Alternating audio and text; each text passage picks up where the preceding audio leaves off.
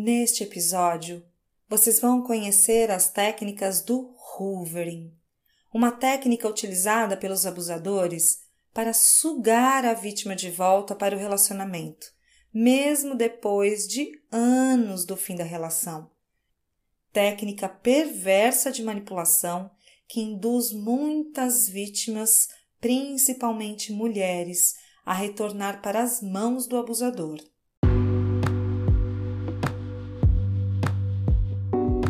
Você está no podcast Mulheres que me habitam.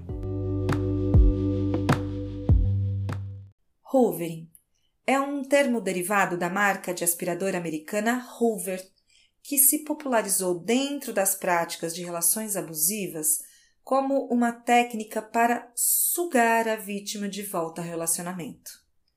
Apesar de ser um termo muito usado para qualificar técnicas empregadas por narcisistas, é importante reforçar a ideia de que tanto o hoovering quanto os outros fenômenos mencionados anteriormente não são utilizados apenas por abusadores com diagnóstico de transtorno psicossocial.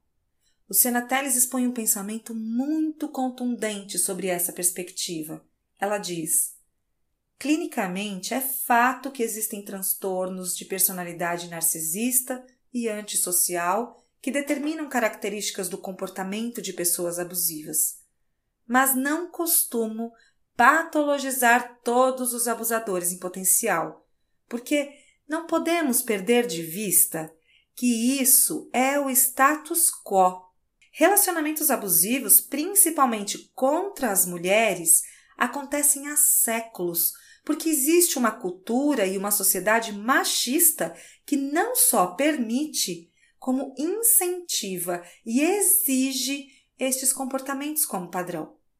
Muitos homens conservadores e adeptos ao machismo, à misoginia e, sobretudo, ao patriarcado defendem que o padrão estabelecido pelo relacionamento abusivo deve ser o correto a ser estabelecido entre um casal comportamentos narcisista e psicopata são padrões exercidos pelo patriarcado e não podemos esquecer que os relacionamentos sempre foram abusivos por padrão, porque as mulheres nunca tiveram voz e nunca foram detentoras de seus corpos. Luciana conclui que falar sobre relacionamentos abusivos tornou-se uma prática somente há aproximados 40 anos, quando se começou a falar sobre liberdade sexual e a ausência de direitos das mulheres sobre suas escolhas.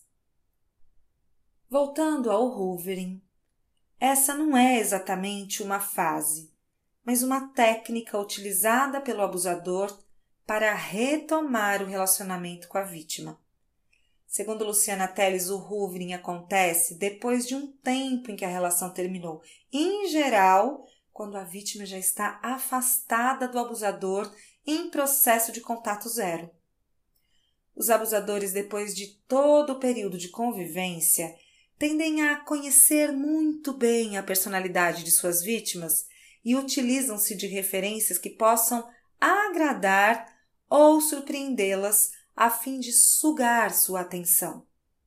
Teles diz que o abusador se utiliza de iscas na prática do hoovering. Ele vai estudar os gostos e usar daquilo que a vítima se conecta como armadilha e ferramenta de aproximação.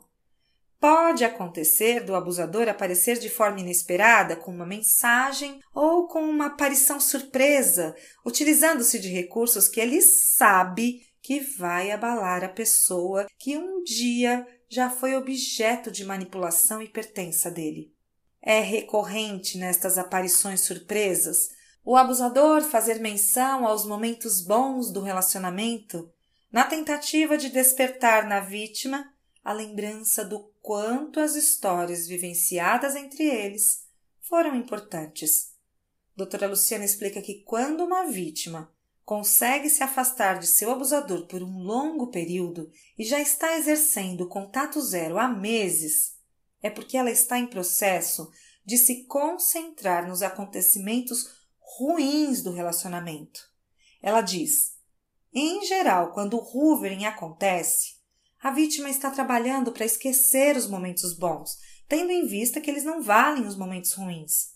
Quando o abusador se aproxima para lembrá-la dos momentos de lua de mel, o cérebro ativa essas lembranças alimentando-se de coisas que dão prazer.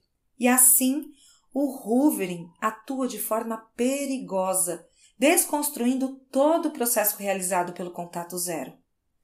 Esta técnica acontece para desestruturar e criar questionamentos da vítima.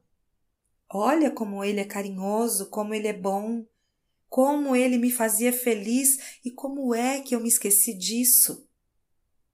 O hoovering incide com a tentativa de resgatar tudo o que era bom, este bom entre aspas, e torna-se uma técnica muitas vezes eficaz porque, em tese, este relacionamento já terminou e não está mais inserido dentro de um processo cíclico de violência entre explosão e lua-de-mel.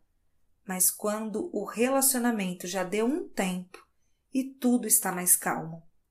Para algumas pessoas, esse tempo pode ser de dias, para outras meses e pode acontecer de já ter passado anos. Em geral, este abusador tem muitas ex-vítimas e faz compulsivamente o hoovering com todas elas, não só com a última. Luciana diz que as técnicas utilizadas de aproximação podem acontecer com declarações de amor inusitadas, com pedidos de desculpas e promessas, ah, agora eu já aprendi, eu já entendi o que acontecia, isso nunca mais vai acontecer. Ou com aproximações aleatórias dissimuladas. Eu sei que você não quer falar comigo e respeito a sua decisão, mas queria dizer que eu sou uma pessoa diferente e, na verdade, eu não consigo te esquecer. Ou então, tô mandando essa mensagem para dizer que hoje eu me lembrei de você porque eu tive num restaurante que a gente gostava muito de ir, mas fique tranquila, eu não vou insistir mais em fazer contato, eu só queria que você soubesse disso.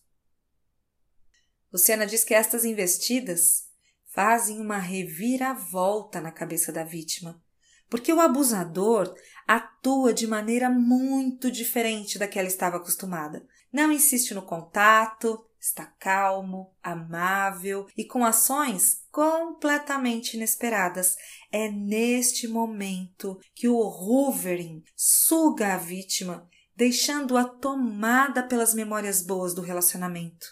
O mecanismo é muito cerebral e neurológico, diz Luciana, porque é óbvio que todo ser humano quer ficar inserido em sensações de prazer, e a técnica do hoovering é poderosíssima para despertar estes prazeres e atrair a vítima de volta à relação abusiva.